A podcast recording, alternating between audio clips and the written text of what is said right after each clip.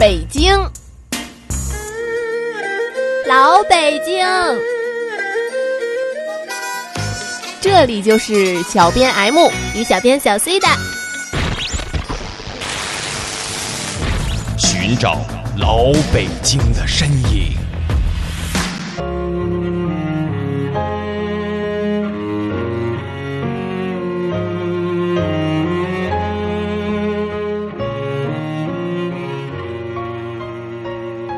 从战争的开始到结束，这里曾经上演着刀光剑影。如今虽被历史的时光隧道封锁，但不变的是黄昏中飞起飞落的群鸟，还有洗涤着心灵的晨钟暮鼓。从死者意到生者情，这里一直都是人间的戏场。本期老北京，停，我演不下去了。哎，怎么回事？马上就要出主题了，你继续。不是这个情绪不行，我罢演。也对，小编们平时走的都是欢快娱乐风的，突然之间变成这样，也是可以理解的吗？就是，这不是让小编我压抑自己的天性吗？可是本期咱们的主题就是有那么稍微一点的沉重。嗯，不过呢，没有关系，因为啊，因为再难过的话从小编嘴里说出来也都不正经了。哎，你起来，不是，别听他瞎说。小编们明明就是想提前的欢快一下。好吧，好吧，我替听众们谢谢你，赶快进入今天的主题吧。能最后一口。不是，这不是自然的反应吗？再种地吧。时光的传送带，带你寻找老北京的前世今生。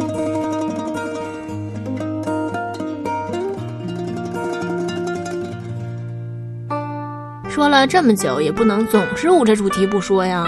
闽中寺不同于大多数寺庙。从建庙之初就带着一胆忠肝的壮烈。当佛祖的双手抚平战场上血腥的肃杀之气时，得到超度的不只是死者，生者的愧疚之心也因此得到了自我安慰。说到这儿，应该有不少人已经知道今天的主题了。没错，北京内城最古老的寺庙法源寺，它位于北京市宣武门外轿子胡同南端的东侧，至今已经有一千三百多年的历史。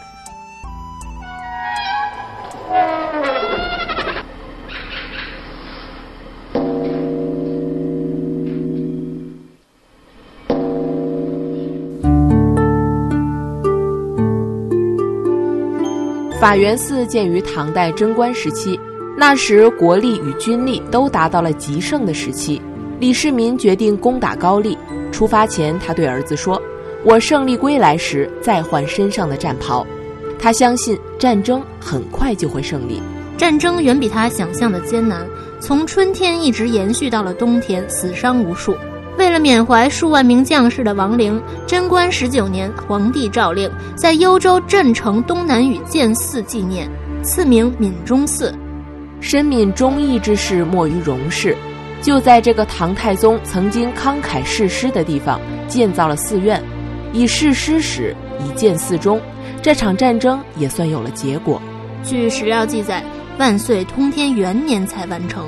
这对数万战死沙场的将士们来说，这份追思来得何其之晚！闽中寺为什么花了这么多年才修建完成？历史并没有给我们任何答案。可从后面的故事来看，这座寺庙注定生来坎坷，存续多艰。闽中寺建成五十多年后，正值唐玄宗时期，范阳节度使安禄山将闽中寺改为顺天寺。改名不久便起兵造反，史称安史之乱。曾在闽中寺东南角建了一座十层高的佛塔，以保佑他能够起兵成功。安禄山的行军也确实比较顺利，一个半月就攻陷了东都洛阳。可是随着唐肃宗继位，启用了郭子仪这样的官员，叛军很快便溃败了下去。史思明曾在寺中为安禄山建造了一座无垢净光宝塔，并且立碑歌颂安禄山。史思明本是安禄山的部将，幽州兵马使，极力拥护安禄山。后来叛乱失败，史思明慌忙地投降大唐，迅速地把碑文抹掉，宣称是为唐肃宗李亨建造。现在碑文上还能清晰地看到范阳郡、史思明、大唐，与周围的字迹深浅不一，这便是当年被磨过的痕迹。这在寺中也算是一块奇特的石碑。古人以右为尊，文字也是从右往左看的，而史思明所刻的碑却是从左往右写的。历史上绝无仅有，它也成为了寺中最古老的石碑。一切平静之后，顺天寺又被改回了闽中寺。孟子曰：“树不可不慎，取名义。”闽中寺改名顺天寺，和建庙初衷相差甚远。两个名字所代表的期望也大相径庭。慢慢的，寺庙的名字似乎赋予寺庙一种性格，什么样的名字，就有了什么样的命运。在今天法源寺的法堂里，有很多历年来信众们供奉的佛像，或许这也是为了纪念法源寺多变的命运吧。法源寺呢，也逐渐在中国人的内心中有了越来越重的位置。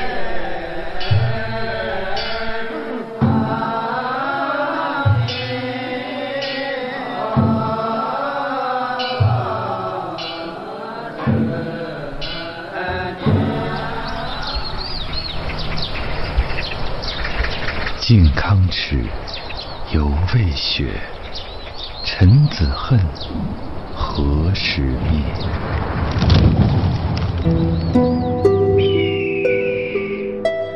这是岳飞在诗词中描绘的靖康年。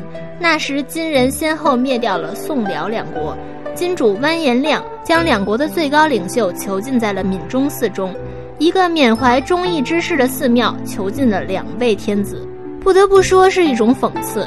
南宋末年的诗人谢方德不愿投降元朝，被送到了元大都，也就是如今的北京，软禁在了闽中寺内。在这个曾经软禁过宋钦宗的寺庙中，他看到了墙壁上的曹娥碑，碑文讲述的是东汉少女曹娥为找到父亲的尸体，十四岁便自杀了。谢方德感慨：杀身成仁这种事，连小女孩都做得到。于是绝食四天，死在了闽中寺，享年六十四岁。闽中寺似乎总是与这样的事情联系在一起，从而形成了它复杂而又沧桑的历史。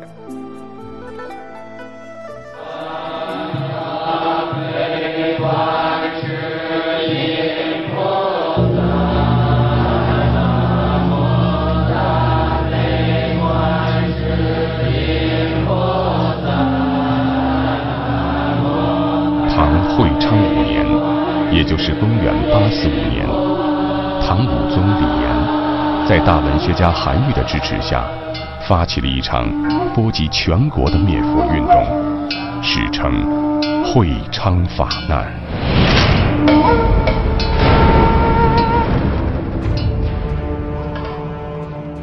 这一次的法难毁坏了寺院四万多座，强迫僧人还俗者二十六万之多。有言八州，唯有一座寺庙躲过了这场浩劫，这就是闽中寺。他以忠义之名躲过灾祸，却躲不掉三十七年后的一场大火。初唐时的闽中寺在一场大火中消失殆尽。公元八九二年，新上任的幽州节度使李匡威望着那一片残垣断壁，感慨道：“人生无常，悲恨相续，唯彼观音，或能救我。”这一刻。他决定重修闽中寺，重建时在废墟中发现了舍利子。李匡威决定在这个位置建造观音阁，将舍利子放在观音像前。此时的闽中寺虽然名字不变，但却加入了观音救苦救难的意味。似乎佛教中菩萨的救苦救难，比闽中的超度亡灵来得更有意义。高大的观音阁也成为了当时幽州镇蓟城中被人们仰望的重镇标记。观音阁在辽代毁在一场地震中，闽中寺再一次遭受了灭顶之灾。法源寺在之后的日子里，就像中国的历史舞台，不断变换着名字，每次朝代更替时，法源寺都带着残破的身体，迎接着新朝代的来临。如今院中耸立的石碑，记录的就是这些故事。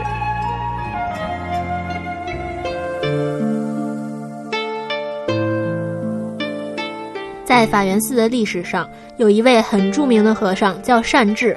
他之所以著名，是因为在地震之后。花了近五十年的时间募捐重修法源寺，他的精神感染了很多僧众，他们一起将募来的每一颗铜板都投入到了闽中寺的建设中。直到一零九八年之后，整个寺院建筑群才得以恢复。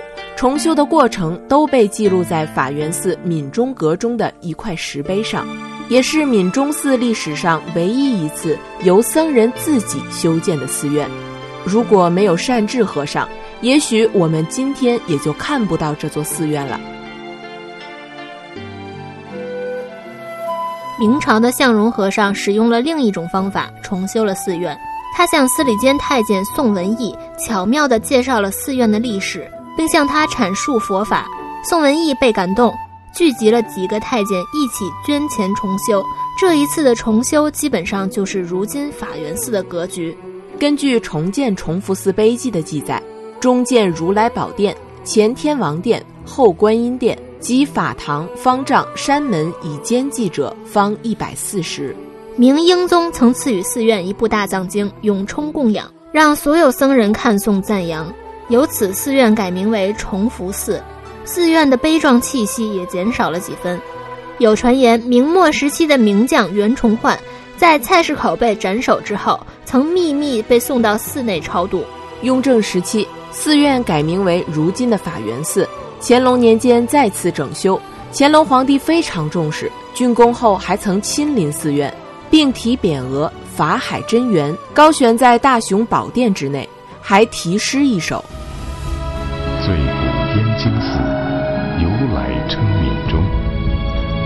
桑已越久。”阴草率难穷，民见法源称，时看相较重。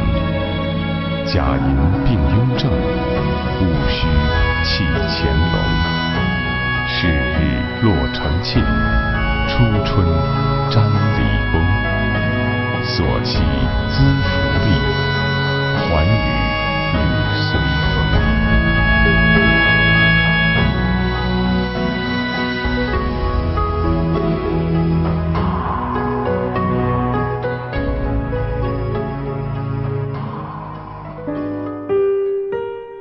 九八年九月二十八日，戊戌六君子在菜市口就义。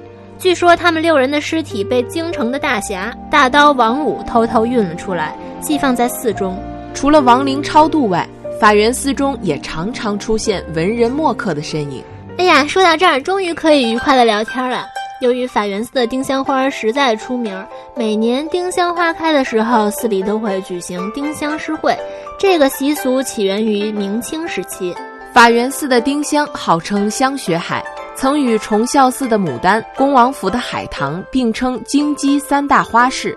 每年春天，丁香花盛开之时，僧人们都会备好素斋，邀请文人名士赏花对诗。当时赫赫有名的纪晓岚、洪亮吉、龚自珍、林则徐等都留下了诗篇。到了民国时期，丁香诗会依旧延续，只是出现了外国诗人的身影。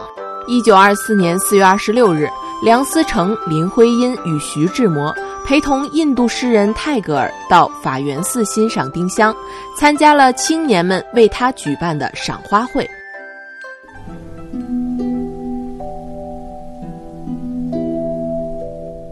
此后，由于社会动荡的原因，寺庙的诗会不再举行，直到解放后，丁香诗会才重新举办，直到今天。